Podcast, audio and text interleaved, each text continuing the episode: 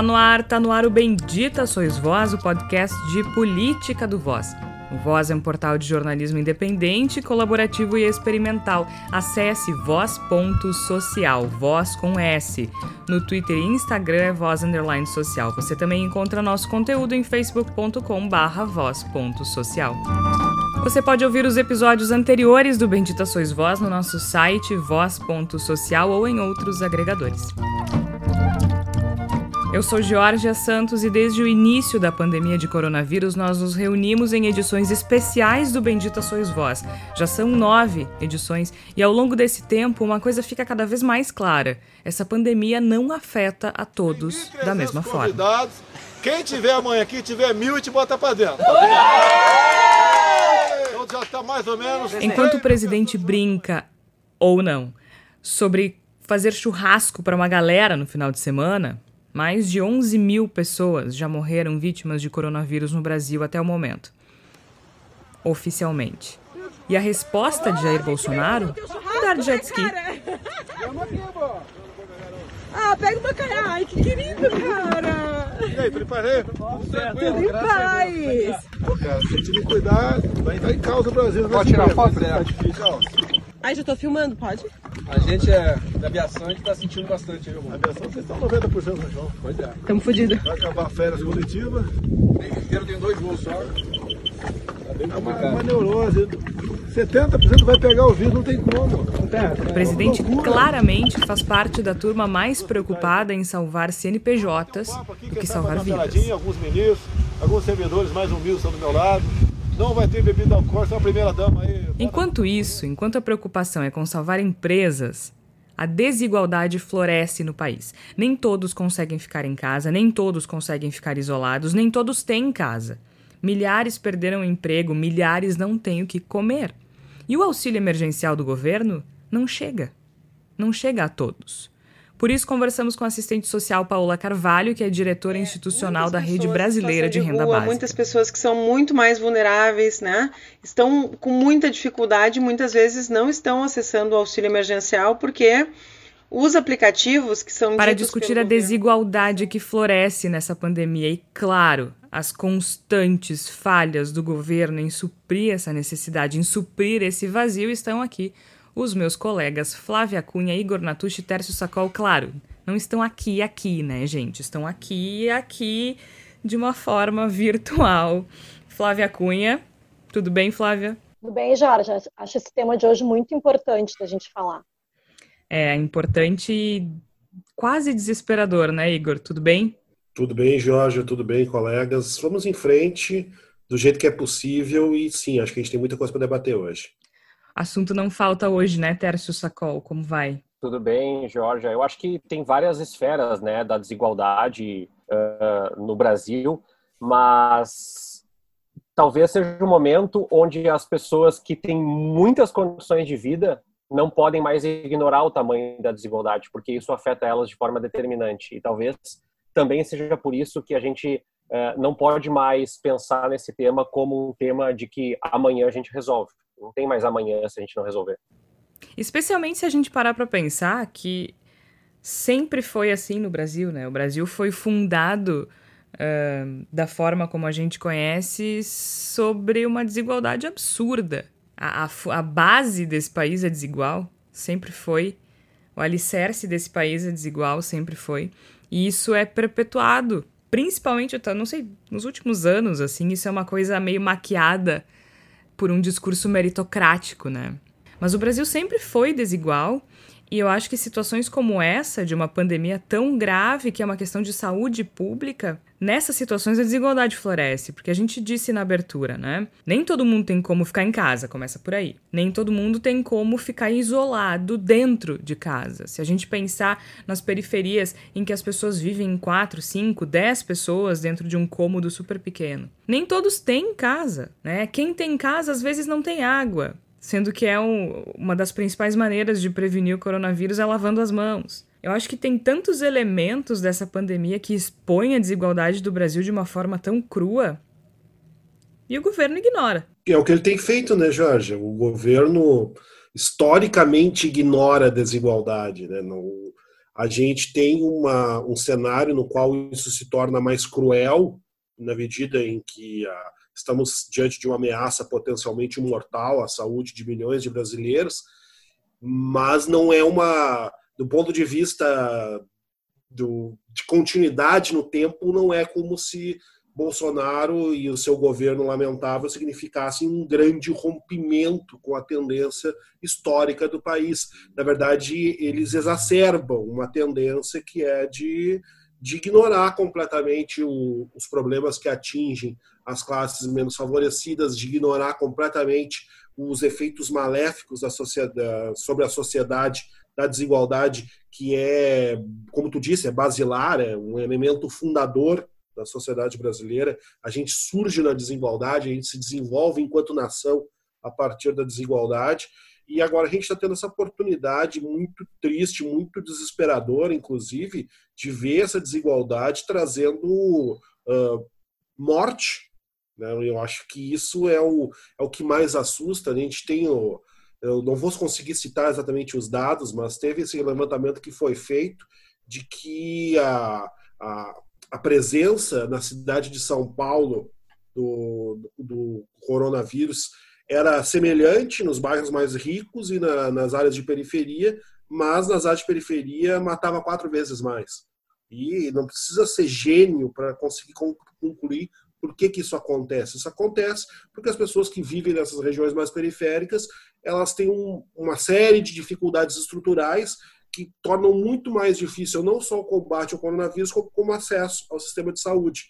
Então, tudo isso se manifesta de uma maneira muito clara nessa num caldo de morte. É porque são muitas camadas, né? A gente pode falar sobre a desigualdade em tempos de pandemia, sobre o aspecto da moradia, sobre o aspecto do saneamento básico, sobre o aspecto da saúde, do acesso à saúde, que por mais que nós tenhamos o SUS e precisamos uh, louvar e defender o SUS sempre, nós sabemos que as pessoas que têm menos condições financeiras não têm o mesmo acesso à saúde. Tanto que essa semana agora o The Intercept Brasil publicou uma reportagem mostrando que hospitais particulares em Manaus têm cobrado até 100 mil reais para antecipadamente para atender, para receber pessoas em UTIs. Né? E aí a gente vê uma outra face torpe dessa pandemia, que é as pessoas continuam tirando proveito dos outros, não, não tá todo mundo no mesmo barco se ajudando. Eu só ia considerar isso que tu está falando, Jorge, que a minha sensação é que a gente nunca enfrentou essa discussão de forma mais proeminente, né? A gente Uh, no, desde a época da ditadura militar, onde a, a, desigualdade cresceu galopantemente no Brasil, a gente continua entendendo que a solução é essa que tu trouxe, né, Georgia? Do tipo, ah, nós temos que melhorar para todos. Mesmo no governo Lula, né, a discussão era nós temos que melhorar a vida para todos. Uh, mas tem dados que mostram que isso não está acontecendo. É, segundo uh, o, último, o último dado de, da, da pesquisa do, do IBGE, 10% da população com os maiores rendimentos no Brasil ganha 13 vezes mais do que 40% da população com os menores rendimentos. Isso é a síntese de indicadores sociais. É, e, e, é engraçado porque eu vou pegar uma outra pesquisa, que é a pesquisa da Oxfam, que vai ser lá a minha palavra da salvação, que é uma ONG que trabalha com desigualdades. E uma das coisas muito mais interessantes é que 85%, 85% uh, das pessoas que responderam à pesquisa da Oxfam se entendem que estão na parte mais pobre do país, que se entendem que estão na metade mais pobre do país. Ou seja, nós somos um país pobre, desigual, mas com uma com um déficit cognitivo absurdamente grande sobre o tamanho da nossa desigualdade. Eu vejo muitos alunos e colegas jornalistas, e jornalismo, o jornalista piso em Porto Alegre é de R$ 2.500, muita gente chegando e dizendo assim: é um absurdo, porque não existe um ser humano sobrevivendo com R$ 2.500. Não só existem, como eles perfazem mais de 50% da população brasileira. E aí um outro dado para escancarar isso que tu está falando, Georgia, que eu estava procurando aqui para falar com um pouquinho mais de propriedade. Segundo o Instituto Trata Brasil, capitais como Porto Velho e Macapá, no norte do país, que são regiões onde estão fortemente afetadas pela pandemia, Porto Velho, por exemplo, tem 31% de abastecimento de água, Macapá 41,5%. Coleta e tratamento de esgoto, Macapá 10%. O que, que isso significa? Isso significa que nós estamos uh, diante de um cenário que cada um corre para salvar a sua vida, mas não existe a nossa vida se não salvar a coletividade. E, e é exatamente isso. Quando nós discutimos o programa, eu estava falando do Fantástico, eu vi alguns podcasts também sobre isso. Falta uma comunicação mais assertiva, mas falta, sobretudo, uma compreensão do Brasil fora do gabinete do Jair Bolsonaro e do Paulo Guedes falta pensar nas pessoas que eu, é, a CUFA tem tratado de forma muito proeminente a questão dos 600 reais, que não são 600 reais o suficiente para sustentar famílias que muitas vezes têm três na informalidade. Um pai, uma mãe e um filho, os três são informais, os três estão sem salários. E, a, e, o discurso do isolamento, do fique em casa, exclusivamente, não vai falar com essas pessoas. E é justo que não fale com essas pessoas. Então, são tantos elementos e o maior problema é que esses elementos eles eles estão perpassando a história do Brasil e a gente não está fazendo os enfrentamentos que para fazer esses enfrentamentos se aí entra a visão do Terço não é uma visão científica é uma opinião nós temos que fazer enfrentamentos de poder nós temos que cortar alguns tipos de subsídios nós temos que penalizar algumas pessoas que ganham mais, nós temos que tributar riquezas e, sobretudo, nós temos que ter uma matriz econômica que beneficie uma educação mais inclusiva, não uma educação para o mero trabalho, uma educação técnica, mas uma educação para a inovação, para a ciência, para o desenvolvimento científico do Brasil. E nada disso aconteceu. E o que está acontecendo? Não pode falar.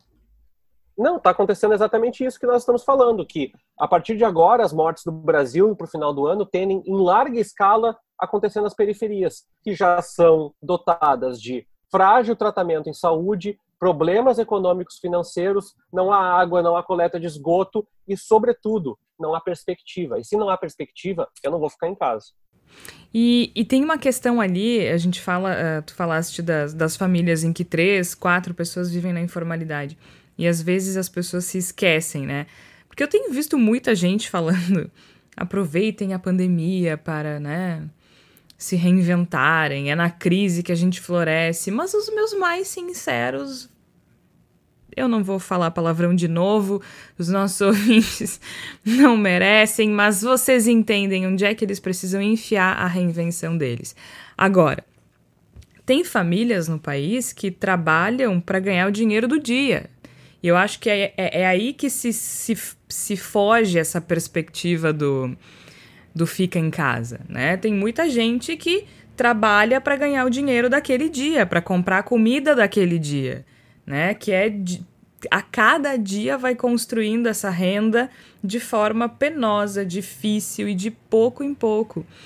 Só que isso tem tantas camadas que o Tércio ia falando, eu estava pensando aqui numa outra já quando ele falou em educação, né? Também é uma coisa que interfere. Quem estuda numa escola privada de classe média, classe média alta, tá em casa com seu computador tendo aula pelo Zoom. É, quem estuda numa escola pública sem acesso a esse tipo de coisa não tem aula, né? Como, mas aí, aí eu já lembrei do Enem. Aí quer que tenha Enem, porque estuda na internet, enfim. É, cada, cada, em cada buraco que a gente olha tem um problema relacionado à desigualdade desse país que o governo não está disposto a resolver.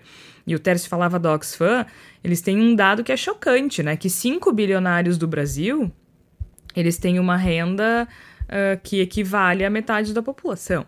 Né? Então, hoje, o Brasil tem 5 bilionários com patrimônio, desculpa, não renda, equivalente ao da metade mais pobre da população brasileira. Esse é o país que precisa enfrentar uma pandemia em que a, o saneamento básico é a, a, principal forma de prevenção. Mas eu queria uh, conversar com a Flávia um instante agora, porque a gente está falando dessas várias camadas e está confuso, então vamos, vamos organizar isso no seguinte sentido. Até agora o governo fez uma coisa: o tal do auxílio emergencial.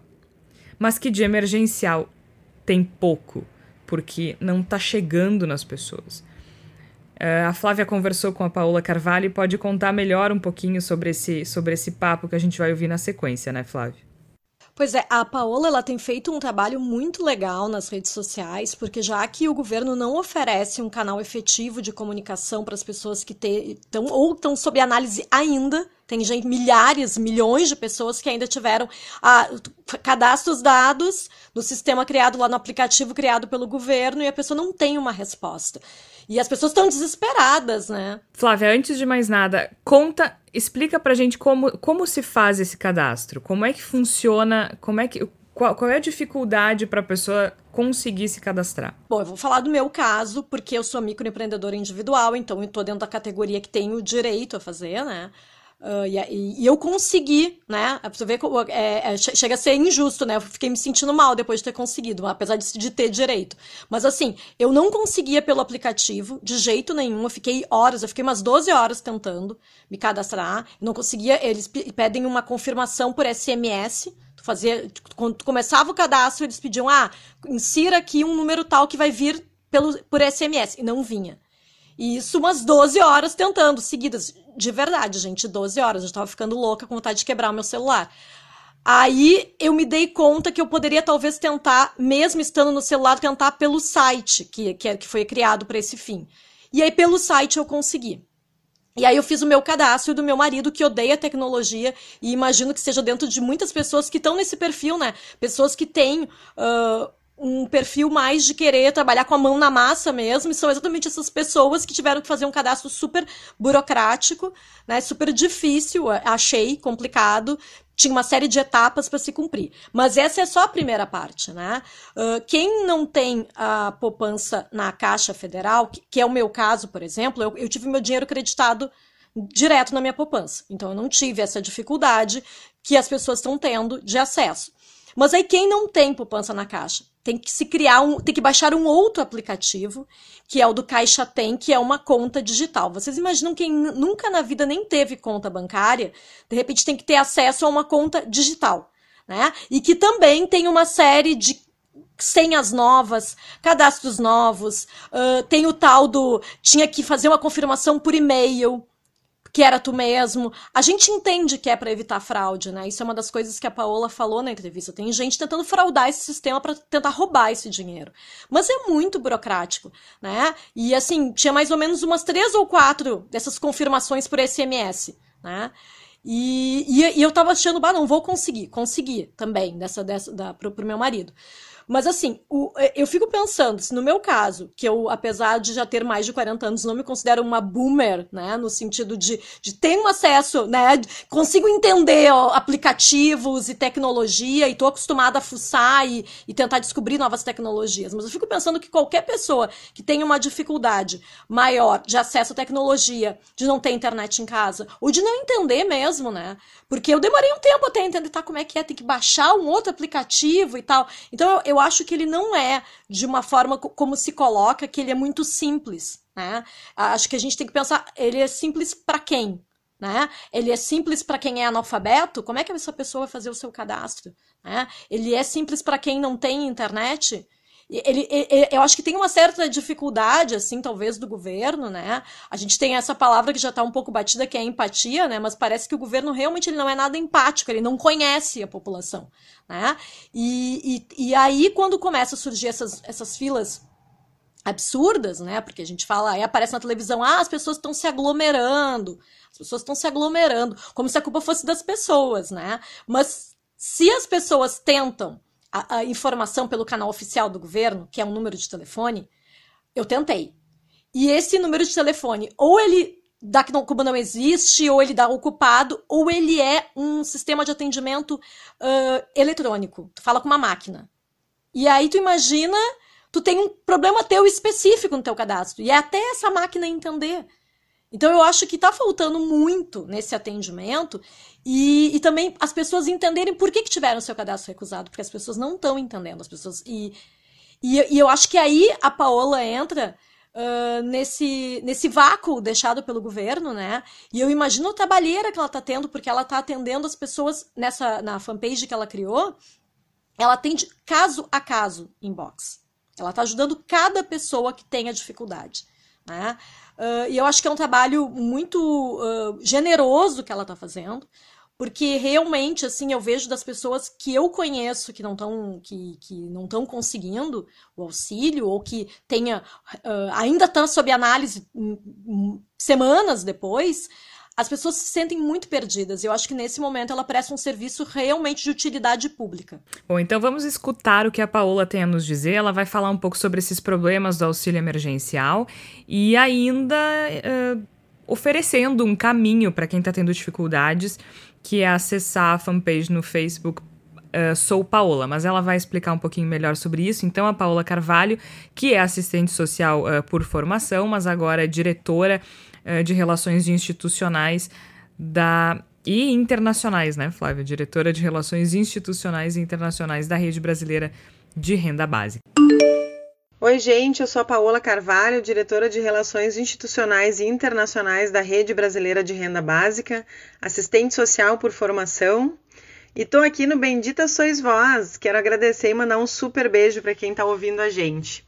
Bom, eu tenho uma página no Facebook e no Instagram chamado @soupaola, que há muitos anos eu mantenho, ela estava meio desabilitada, mas como militante na área da renda básica já há mais de 20 anos no Brasil, achei que era fundamental nesse momento de pandemia reativar a conta e garantir que a partir de acolhida, de informação, de combate a fake news, e também da, de reunir a minha militância e o meu conhecimento em torno da transferência de renda que pudesse auxiliar milhares e milhares de famílias, não só do Rio Grande do Sul, como do Brasil todo, que tem procurado a página, a enfrentar os grandes obstáculos que têm sido colocados é, frente a, ao acesso, né? Ao acesso a uma política tão fundamental nesse momento que é o auxílio emergencial. Ou o auxílio nem tão emergencial assim, como eu tenho dito em várias lives, né, em vários movimentos que tenho feito em relação a isso. É, as reclamações em relação ao auxílio emergencial, elas são diversas, né? É, o fato de poder acolher as pessoas, receber as principais dúvidas e conseguir, junto com elas, encontrar os caminhos para solucionar ou não solucionar os problemas, tem me mostrado a cada dia a importância de pensar a implementação de uma política pública em nível nacional pensando na realidade das pessoas.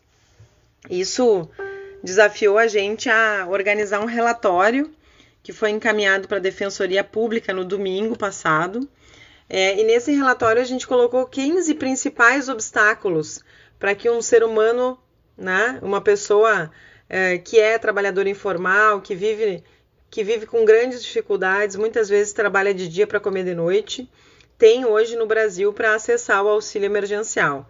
E eu quero trazer aqui no podcast três questões que para mim são muito centrais e muito simbólicas. A primeira delas é que o auxílio emergencial demanda que uh, todos os usuários, todas as pessoas que estão é, demandando o auxílio emergencial precisam ter é, um smartphone, né? E o smartphone a gente sabe que não é algo tão comum assim. Portanto, é, muitas pessoas em situação de rua, muitas pessoas que são muito mais vulneráveis, né, estão com muita dificuldade, muitas vezes não estão acessando o auxílio emergencial porque os aplicativos que são ditos pelo governo como que são altamente é, fáceis de acesso e que são intuitivos, né, como é a palavra que se gosta muito de falar do ponto de vista da tecnologia, não são, né? É, não considera que mais de 45% do povo brasileiro não tem acesso à internet, não tem acesso a smartphone e muitas vezes, inclusive, vive em situação de analfabetismo. Então, é sim uma política que está sendo implantada sem considerar a realidade do povo brasileiro.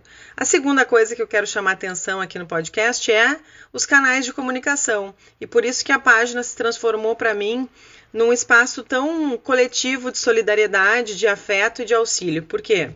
Uh, o governo federal implantou uma política enorme, como deveria ser o auxílio emergencial, e não considerou um espaço pessoal de acolhida e de informações para as pessoas. O único canal existente hoje para as pessoas buscarem informações sobre o auxílio emergencial é um canal totalmente é, é, tecnológico, né? Totalmente é uma máquina que conversa com as pessoas. Então, indica o CPF, indica, vai indicando pelos númerozinhos ali qual é o seu interesse de informação. E se não for nenhum dos itens que estão ali colocados, a pessoa não tem mais onde recorrer. Por isso, inclusive, que as filas da Caixa têm lotado tanto. Os bancários estão dizendo para nós, estão relatando é, que tem caído no colo deles né, a responsabilidade dessas filas tão tristes que a gente tem visto na televisão, mas infelizmente nem todas as pessoas que têm buscado a Caixa Econômica Federal são pessoas que já estão habilitadas a retirar o benefício. Por quê? Por que, que as pessoas vão até a Caixa Econômica Federal? Porque é o único lugar onde elas encontram um ser humano que possa responder para elas onde buscar informação. E aí vocês veem a perversidade uh, de implementar uma política pública dessa forma. Porque se você não tem uh, em nenhum canal que seja possível a pessoa buscar informações, é, perguntar sobre as negativas, perguntar o que está acontecendo, verificar o que ela está acontecendo, ela acaba gerando mais aglomerações, mais dificuldade para o pagamento e mais humilhações nesse período que já está tão difícil para a vida é, de todos nós, né? E aí, por último, vou destacar, apesar do documento trazer 15 elementos fundamentais para isso, vou falar mais uma questão que é uh, o sistema de proteção social no Brasil. Né? O governo lançou um programa que, a princípio, pela lei, deveria atender 100 milhões de brasileiros e brasileiras e não considerou uma articulação com estados e municípios, numa perspectiva de um pacto federativo né, e de descentralização das políticas públicas.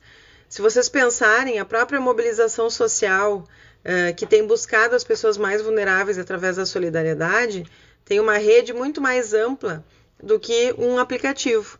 Então, se tu vai lançar com seriedade um programa de auxílio emergencial e tu quer que ele chegue nas pessoas que mais precisam, tu efetivamente precisa ter os municípios e os estados e tu também precisa ter os movimentos sociais envolvidos nesse, numa grande rede de alta capilaridade que consiga mobilizar os serviços socioassistenciais em todo o território nacional, considerando todas as vulnerabilidades que nós temos no Brasil. Então, para implementar uma política séria, nós precisamos ter seriedade, não é mesmo? E aí, por último, a questão das fake news, né?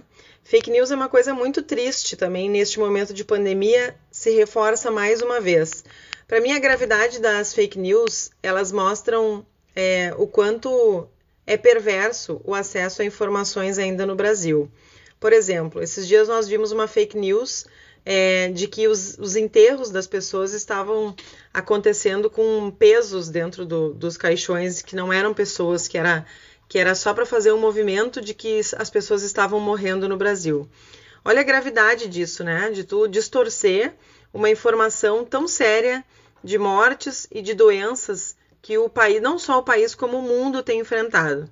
Pois no auxílio emergencial acontece a mesma coisa. Nós tivemos o lançamento do aplicativo do auxílio emergencial dia 7 de abril, é, um dia que foi muito esperado por milhares e milhares de brasileiros que vivem na invisibilidade, né, não são considerados para as políticas públicas. E a partir desse mesmo dia, vários aplicativos falsos também foram lançados com características muito próximas do, do aplicativo original, que fizeram com que várias pessoas também buscassem uh, esses outros aplicativos não verdadeiros é, para se cadastrar e coletar informações, enfim. O que, que acontece? Essas pessoas ficaram aguardando ansiosamente para ser liberado o benefício e nem estavam cadastradas no aplicativo certo. E assim como muitas pessoas têm utilizado as informações do auxílio emergencial criando novos critérios, criando novas informações, gerando mais expectativa e às vezes mais desesperança para esses milhares e milhares de brasileiros aí que ficaram fora do auxílio emergencial. Preciso dizer aqui no podcast que uh, se a gente for contar entre todas as pessoas que tiveram benefício negado ou tiveram o benefício uh, como dados inconsistentes, né, para refazer esse esse cadastro, foram quase 50 milhões de brasileiros e brasileiras. Isso não é um número pequeno, gente. Isso é muito grave. Significa que a gente precisa avançar muito é, para uma política de renda básica, universal e incondicional, que pense nas pessoas e, fundamentalmente, que diminua a curva de desigualdade que a gente vive no Brasil. Eu sei que o papo é sério, Aqui no Bendita Sois Vós nos chamaram para conversar um pouquinho sobre isso. Eu quero colocar a página arroba soupaola à disposição de vocês e que vocês também ajudem a reunir lá na página todas as pessoas que precisam de ajuda sobre o auxílio emergencial, porque eu não tenho dúvida de que juntos e juntas nós somos mais fortes e é capaz sim de resistir a qualquer desmonte e a qualquer desesperança que possa vir no nosso caminho. Um grande abraço e obrigada pela participação aqui no canal. Bom, a Paola explicou bastante para a gente quais são as principais dificuldades, eu acho que está bem relacionado com aquilo que a Flávia tinha adiantado, né?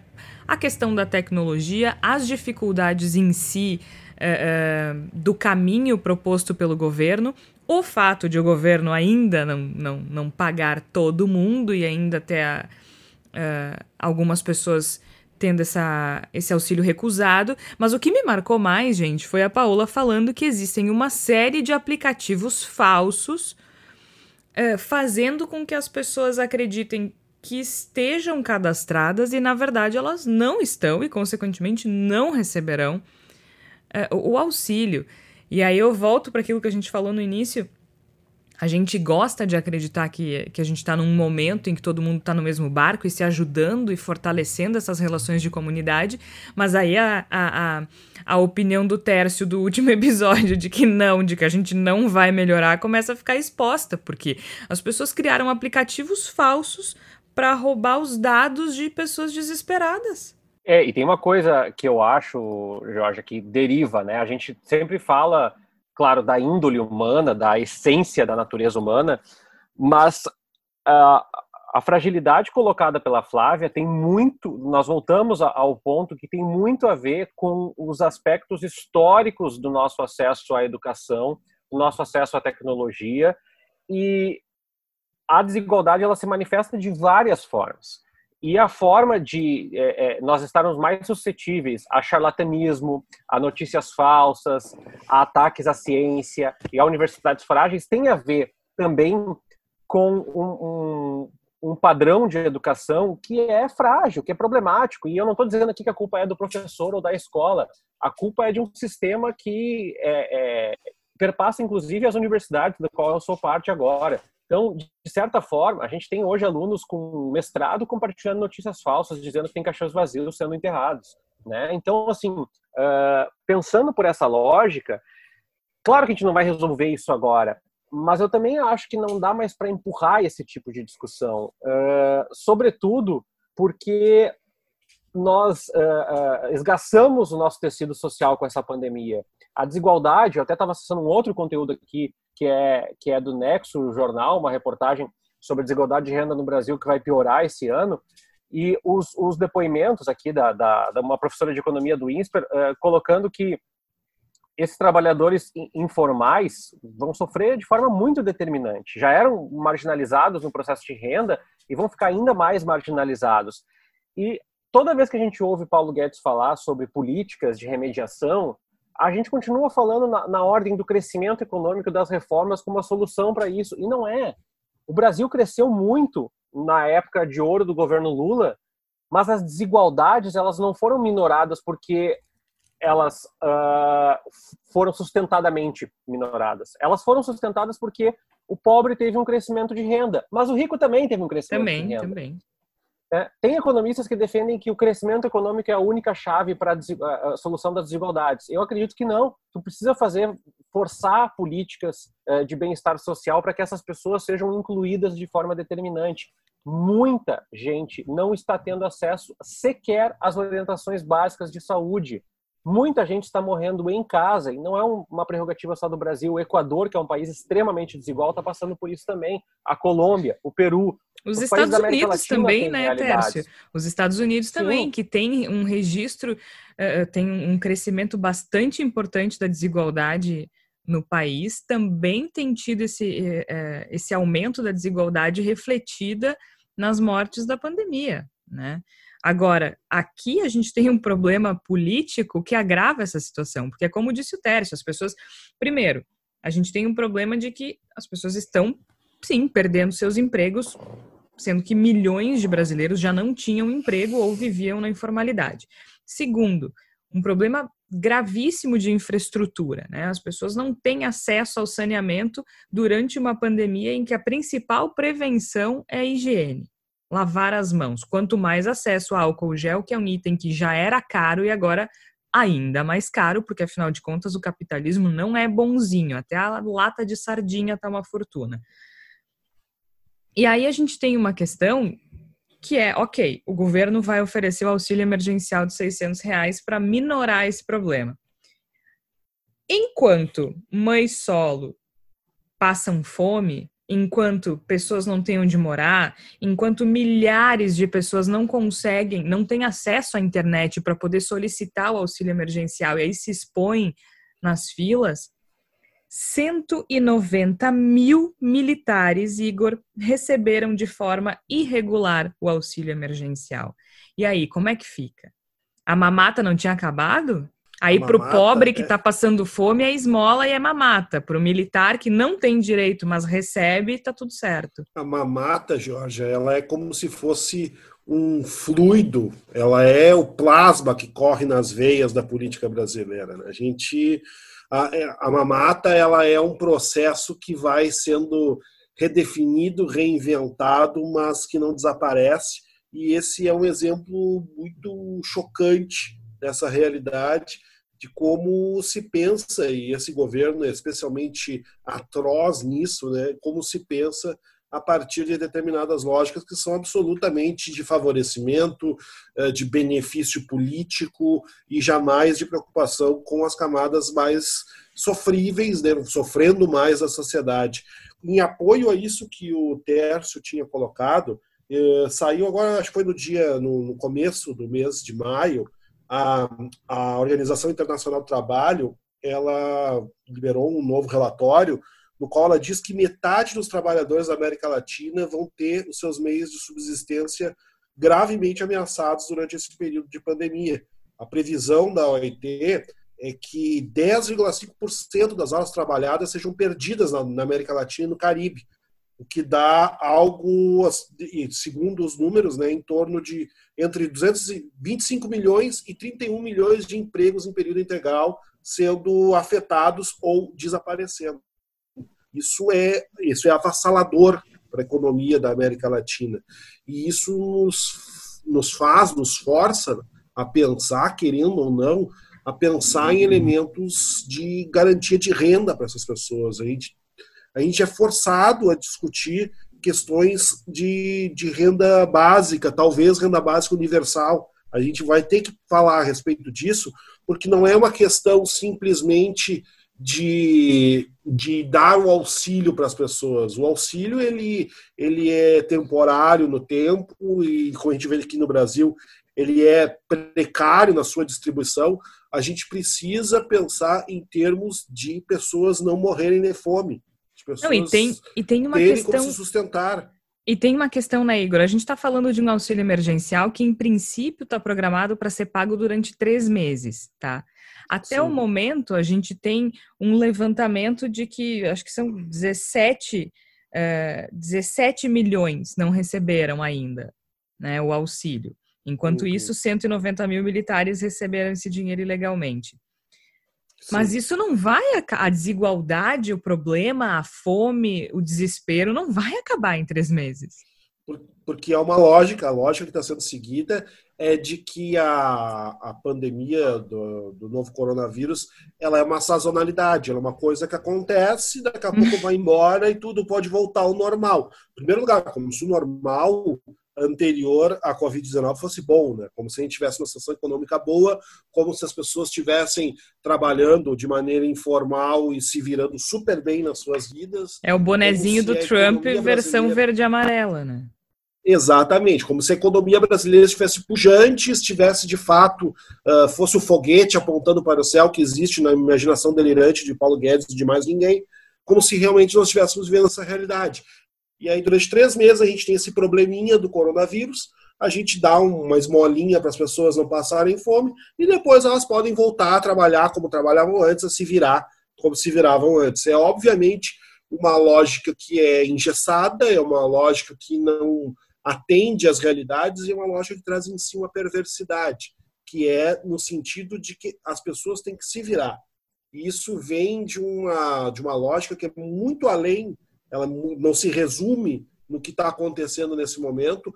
É uma lógica que guia, por exemplo, a destruição, a desvastação do sistema de segurança social no Brasil.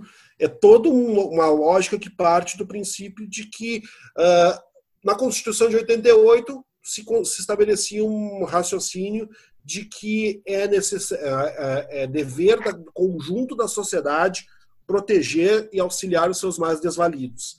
E a ideia desse povo que é comandado pelo Paulo Guedes, que encontra no governo Bolsonaro uma grande voz, é de que isso é uma grande bobagem, que na verdade as pessoas que se virem, e em especial as pessoas mais pobres que se virem, porque as pessoas que não que têm pouco dinheiro de nascença, elas não geram lucro para o país. Banco não então, tem nenhum constrangimento em pedir auxílio do governo. Exatamente. O auxílio do governo, as, os poderes, né, as capacidades de auxílio do governo federal devem ir para quem supostamente empreende, para quem supostamente gera emprego, e as que os empregos não existam. Eu queria fazer uma provocação com vocês é, com relação a isso, puxando o que o Igor disse agora, que se a gente parar para pensar na forma como o presidente Jair Bolsonaro age com relação à pandemia, que não é, não é só um descaso, né? Não é só acreditar ou dizer para as pessoas que é uma gripezinha. É mais do que isso. Ele debocha. Uh, teve toda aquela situação do churrasco. Ele disse que ia fazer um churrasco para 30 pessoas. A imprensa divulgou. Aí ele voltou atrás. Aí ele disse que era brincadeira. Brincadeira ou não é um escárnio, né? Se ele ia fazer é grave. Se ele fez isso só pra, como uma piada é grave também. 10 mil pessoas já tinham morrido vítimas do coronavírus no Brasil até aquele momento, oficialmente. E, de novo, a gente reforça que há subnotificação. Aí a gente vê que o máximo que, que, que o Paulo Guedes consegue fazer é, é oferecer esse auxílio emergencial que não está sendo pago e que é irrisório. E que ia ser Já menor, é... né? Ele ia ser Exatamente. De 200, ia ser de 200 ia reais. ser de 200 reais. Os 600 ainda são considerados uma vitória do Congresso Nacional. Agora, já está mais do que claro uh, que a população pobre é mais afetada, que a população pobre morre mais desse vírus. Mais do que isso, há estudos, eu vou procurar aqui a fonte, porque eu, eu anotei, mas não, não, ficou, não ficou salva a fonte, as, no Rio de Janeiro, por exemplo, já mostra que o número de pacientes curados é, é de maioria branca e o número de pacientes infectados passa a ser de maioria negra. Então, nós temos aí sim um público muito específico sofrendo mais com essa pandemia. Né? A população periférica negra é que está morrendo mais nesse país. Até que ponto essa política de governo eu não vou dizer intencional, porque eu não quero entrar nessa seara, mas até que ponto essa política de governo ela não tem o caráter desigual na gênese. Ela é para ser desigual. Ela é ela é para causar esse desequilíbrio. É consciente. Eu acho que até certo ponto ela tem um elemento, ousaria dizer, de eugenia. É isso, é, era essa palavra que eu não estava tendo coragem de dizer.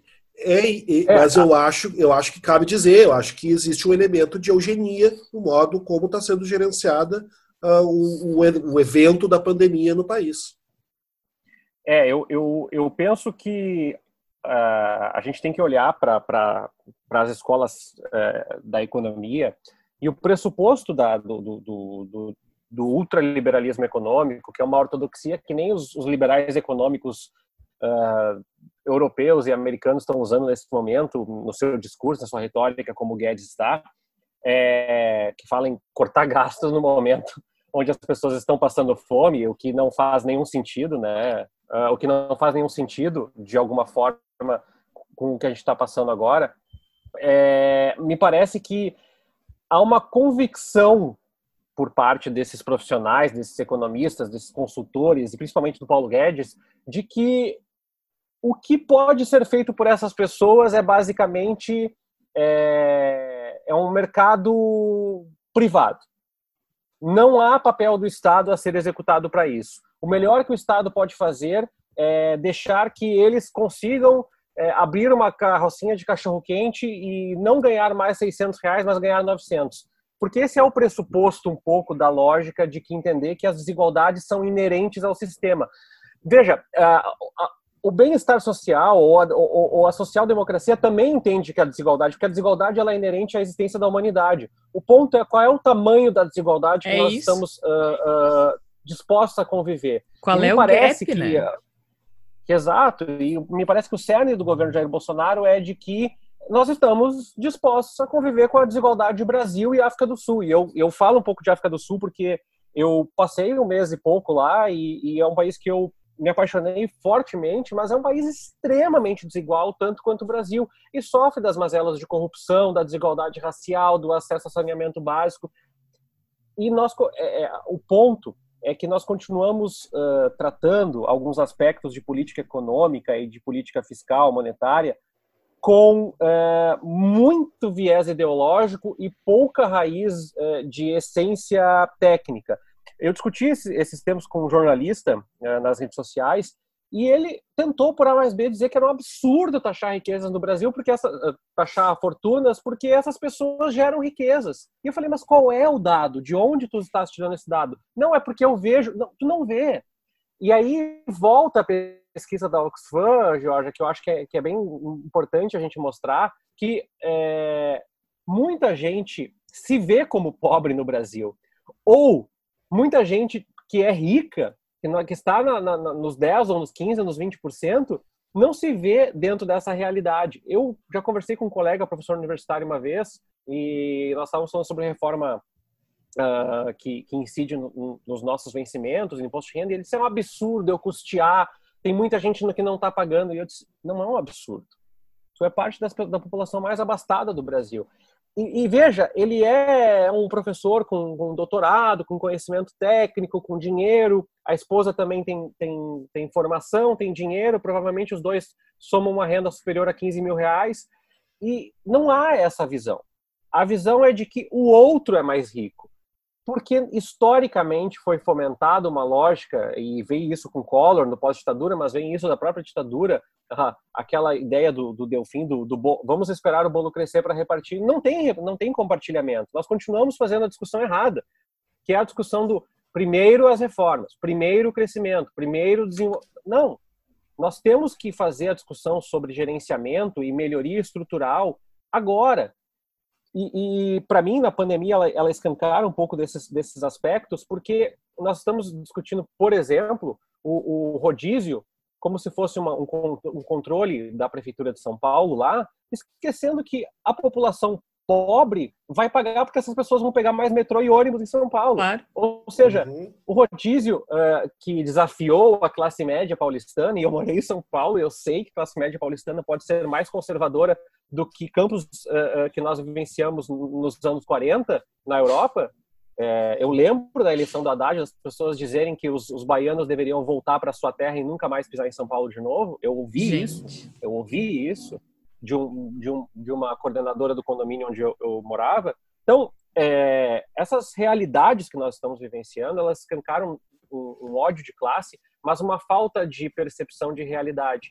E, de novo, me parece que as pessoas não entenderam ainda que é um ciclo, as coisas estão interligadas. Não adianta salvar, ter o Hospital Sírio-Libanês e o Hospital Moinhos de Vento salvando, se essas pessoas de baixa renda continuarem fazendo entregas, fazendo faxina, é fazendo portaria e estiverem doentes, porque elas vão transmitir. E nós continuaremos colapsando o sistema de saúde. Essas pessoas, se não tiverem renda, não adianta, meu filho. Ela não vai lá na tua loja comprar um presente de Natal para a mãe dela, porque ela não vai estar viva. E nós estamos com uma visão seletiva, burra, míope, limítrofe, que é uma perspectiva paulo-guediana de economia, mas mais ainda, é uma perspectiva bolsonariana que viveu de sugar as tetas do Estado há 30 anos e faz um discurso como se ele estivesse alheio a isso. A gente está gravando. Tem... Uh, pode falar, Igor, pode falar.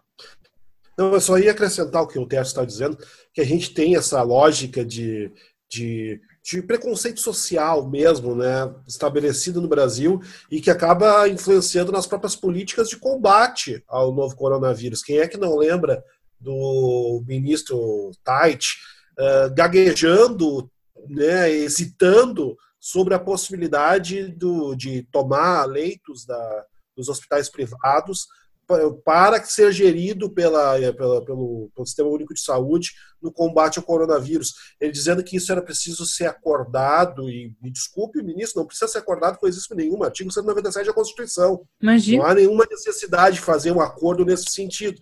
E aí o que, que acontece? Graças a essa, essa, essa hesitação em fazer algo que está previsto, na Constituição Federal, né, dessa questão da prioridade do, do, sistema público de saúde em situações de emergência, a gente cria duas filas. A gente tem a fila para quem vai para o Sírio-Libanês e a gente tem a fila de quem pega o SUS e que precisa esperar muito mais tempo para conseguir um tratamento. E isso também é um outro cagalo que faz com que as classes mais baixas, né, menos favorecidas da população brasileira, tenham mais dificuldade de acessar leitos, acesso respiradores e todas essas coisas. Por quê? Porque não se cria um sistema no qual o SUS seja o gerenciador de acesso ao leito, independente de onde o leito esteja.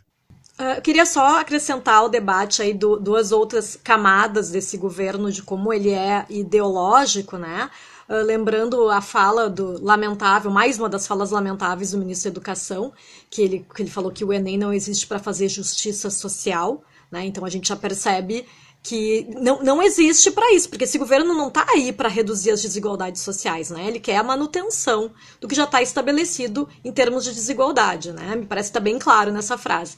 E também tem aquela frase que o Bolsonaro falou a respeito quando se falou sobre o aumento da violência contra a mulher uh, em razão do isolamento social, né?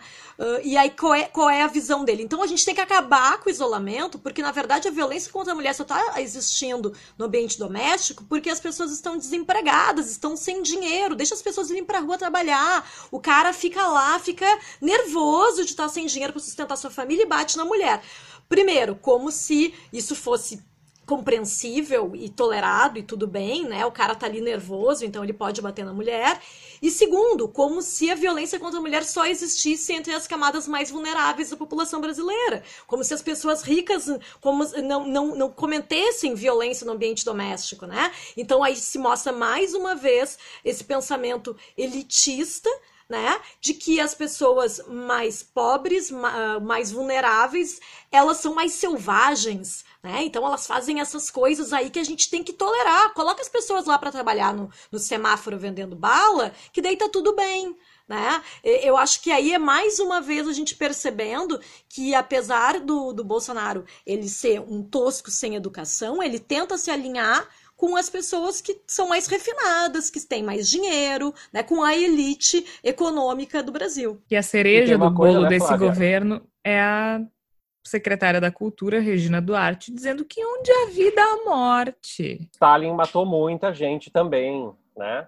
É, é, e aí eu vou pegar mais um dado da Oxfam, a gente vai uh, recomendar a Oxfam como uma fonte de, de dados e pesquisas, Uh, segundo uh, o último relatório deles sobre percepção em relação à desigualdade, a fé religiosa é citada por 28% das pessoas como aspecto mais importante para melhorar de vida daqui para frente.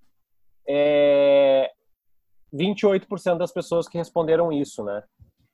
Isso para mim parece bastante interessante, porque é, é aí que está baseado boa parte do sustentáculo do governo Jair Bolsonaro, as igrejas evangélicas e pentecostais.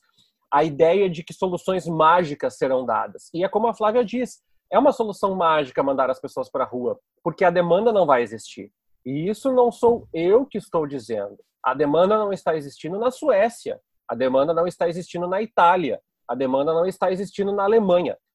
Uma economia com receio, com medo, e isso tem vários economistas estudando, é uma economia que não consome. Boa parte dos meus amigos, e eu vou me colocar junto aqui, estão pensando: não posso gastar com nada que seja supérfluo, porque posso precisar desse dinheiro mais adiante para comer, para pagar o aluguel.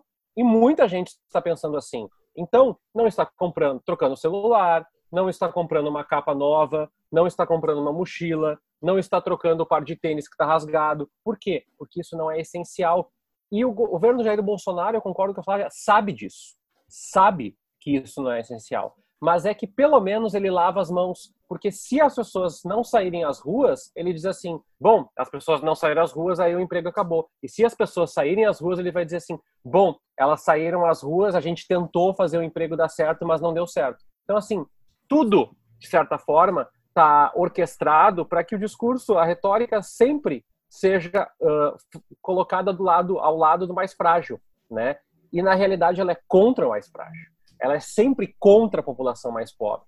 As carreatas em volta, em, em defesa tudo, da volta tudo. do trabalho, não são de pessoas que trabalham como é, entregadores do Uber Eats. Uhum. Não, uhum. são de pessoas com BMW, de pessoas com Hilux em frente ao hospital que tem pessoas absolutamente, internadas. Absolutamente todas as ações desse governo durante a pandemia, elas reforçam a desigualdade nesse país de uma forma torpe, cruel. E quando eu digo ações do governo, não falo apenas as ações do Jair Bolsonaro pessoalmente, mas as ações dos apoiadores e que ele endossa sempre, né? É, é, é tudo revestido de crueldade o tempo todo, constantemente. E mesmo as ações que são voltadas para ajudar a população mais vulnerável, elas são falhas. Elas não alcançam essa população, elas não alcançam essas pessoas. E aí também tem um, uma meia-culpa que a gente tem que fazer, que eu acho que talvez tenha que se reavaliar uma narrativa com relação ao isolamento social, porque ele não é possível para grande parte da população brasileira. E aí talvez a gente precise reforçar uma narrativa de cuidados necessários, mas também entendendo que não há remédio, que não há vacina e que máscara diminui a probabilidade de propagação do vírus, não elimina. Então eu acho isso que isso nós, né, Jorge? Isso, nós isso. Estamos, nós que nós nós fora do governo Sim, nós, nós jornalistas, nós que, que temos espaço para comunicar, uh, uh, para informar as pessoas, né? Porque aí eu volto à afirmação que eu fiz antes do caráter de eugenia dessa pseudopolítica do governo, porque esse é um governo, esse mais do que um governo, né? Essa é uma, uma estrutura de poder que desde 2018 se plasma no, no Jair Bolsonaro, até anteriormente a isso, e ela é construída a partir do ódio ao pobre. De, de todos os elementos que no imaginário brasileiro nós associamos como pobre. Nós associamos com a pessoa do lado de fora, com a pessoa que não pertence, como não tem dinheiro, não tem direito a existir. Esse talvez seja um dos principais uh, elementos narrativos da constituição desse, desse pensamento e que se plasma nessa figura grotesca que é Jair Bolsonaro. Então, uh, na medida em que a gente diz que tem 10 pessoas mortas no Brasil desde a chegada do coronavírus, e dessa maioria dessas 100 mil pessoas elas são pobres, elas não sensibilizam, elas viram apenas números, porque é do pobre no Brasil morrer, é da ideia do que se tem com relação ao que deve acontecer de mal ao, ao, brasileiro, o brasileiro é o pobre, o, o, o pobre ele é o, o, desgraçado e o que não deve existir no Brasil. Quando a gente diz, quando aquela famosa frase, ah, eu tenho vergonha de ser brasileiro, se diz na verdade que tem vergonha desse estereótipo que se construiu em torno do brasileiro como preguiçoso, como vagabundo, como uh, pessoa desqualificada, ignorante, que é o estereótipo que se cria em torno do pobre. Então, se morre pobre para esse governo, e quando eu digo governo, não digo apenas o governo federal, embora obviamente esteja falando também do governo federal, eu falo dessa, dessa estrutura de pensamento que se condensa em torno do governo Bolsonaro. Se morre pobre, tudo bem. É, é muito. E, assim, é, é, Pode eu, falar, eu, eu, eu, eu, peço desculpa aos ouvintes pelo meu grau de indignação. Esse é um tema que me toca bastante, porque um, eu, eu morei boa parte da, da, da, minha infância, até os 13 anos, num bairro que é onde minha mãe mora hoje, que até muito pouco tempo atrás não tinha esgotamento sanitário, é, que não tinha posto de saúde, foi ter posto de saúde é, coisa de, de 20 anos atrás, não, quando eu me mudei não tinha, não tinha ruas asfaltadas. E eu não sou uma pessoa, eu nunca fui uma pessoa que passou necessidade nesse bairro, mas eu vivi, eu jogava bola com pessoas que passavam necessidade. E o desprezo e o descaso, e principalmente a compra do discurso dessas pessoas mais vulnerabilizadas, de que a causa do problema são elas. É muito triste. É, incorpora, é muito forte isso. E, e uh, isso que o Igor fala, eu, eu queria muito trazer aqui. A, a, a vida tem menos valor na periferia. Se vocês conversarem com as pessoas, a naturalização da morte ela não acontece por causa do vírus. Ela acontece por causa de homicídios, a porque violência. a polícia trucida pessoas, porque essas pessoas perdem emprego, porque essas pessoas ficam doentes e não têm atendimento. E o governo, o governo se espera do governo pela Carta Magna da Constituição respeito à vida, ou seja, nós temos que trabalhar até que nós morramos tentando melhorar a vida dessas pessoas e não que a gente acate essa suscetibilidade dessas pessoas assim, não, já morre tanta gente, né? Dada a circunstância, é um custo para o país ter que morrer um pouco mais de gente, que a gente fala em 11 mil, mas é possível que já seja o dobro ou até o triplo de pessoas mortas que a gente não tem é, identificado ou diagnosticado ou testado. É, e daí, e, diz o presidente. Destoa, né? E, e destoa de líderes como. É, não precisa a gente pegar líderes como o australiano, que é um líder de extrema direita, de dizer que lamenta cada morte que está acontecendo no país. A gente não lamenta. A gente não tem um presidente que lamenta. A gente não é, tem um governo que lamenta. A gente tem um é, governo que entende que é um preço a ser pago. E é muito triste que as pessoas que estejam uh, no alvo dessas políticas das políticas não, que sejam o alvo dessa ignorância do presidente, aí eu falo ignorância no sentido literal mesmo, né, de, de serem ignoradas, uh, não percebam o quão tóxico é, é esse discurso e como disse o Tércio, comprem e acreditem que elas sejam culpadas e responsáveis por isso. Ontem eu vi um vídeo é, publicado pelo Mauro Borba, que é jornalista aqui do Rio Grande do Sul, radialista, de um grupo de pessoas uh, almoçando num restaurante em Gramado, na Serra Gaúcha. E aí vem um grupo de garçons, coitados, com certeza foram obrigados àquilo, de máscara, carregando baldes de espumantes, dançando ao som daquela, daquele meme uh, do caixão. E na frente, um rapaz bastante empolgado, dançando e fazendo piada com a situação toda. Aquilo me revoltou de um jeito uh, que não acontecia há muito tempo. Porque eu fiquei muito, muito mexida com aquele vídeo. Primeiro me surpreendeu de ver um restaurante cheio, começa por aí, em qualquer lugar que seja, né? Mas eu fiquei muito mexida porque eu, eu tive vontade, eu desejei que aquela pessoa adoecesse. E isso não é do meu perfil, isso não é não é da minha índole. Eu, nu eu nunca, na minha vida, mesmo assim, eu posso. Eu já briguei com muita gente, já tem. Odeio várias, sem problema nenhum. Tipo, não tenho orgulho, mas não gosto mesmo de um monte de gente. Agora, eu nunca tinha desejado que alguém ficasse doente, sabe? E eu, e eu desejei. E aquilo me entristeceu demais. Porque o que aquele cara do vídeo e, e agora sim o presidente da República e, e as pessoas que trabalham com ele, no entorno dele, provocam na gente é muito triste. É muito triste. E é uma coisa que, que, me, que mexe muito comigo, porque eu digo assim. Eu, eu não queria permitir, me permitir sentir uma coisa dessas, mas eu não consigo evitar. E eu não sei se algum dia eu vá. Eu, eu nunca vou conseguir perdoar uma pessoa por me fazer sentir isso, sabe? Eu não sei se você, eu, eu tô delirando aqui, tô, tô viajando, filosofando, mas vocês entendem o que eu quero dizer? Eu nunca, eu nunca vou perdoar o Bolsonaro e seus asseclas por me fazerem desejar doença e morte de outras pessoas. Porque essa não sou eu. Essa não sou eu. Eu te entendo perfeitamente, Jorge, porque eu acho que essa é a manifestação, uh, do ponto de vista individual, pessoal, de, do, da destruição do nosso tecido social.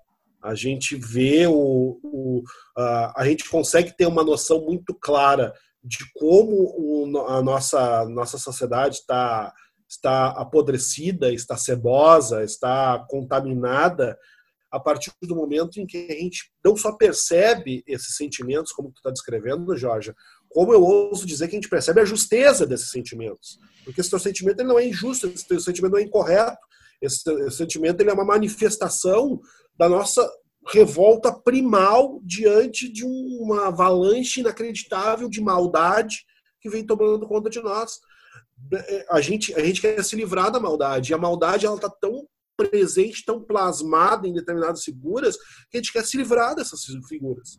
Eu tenho dito, uh, comentado com algumas pessoas, que antes eu, eu achava incompreensível quando eu pensava que as pessoas tinham se aglomerado nos pubs de Londres para comemorar a morte da Margaret Thatcher.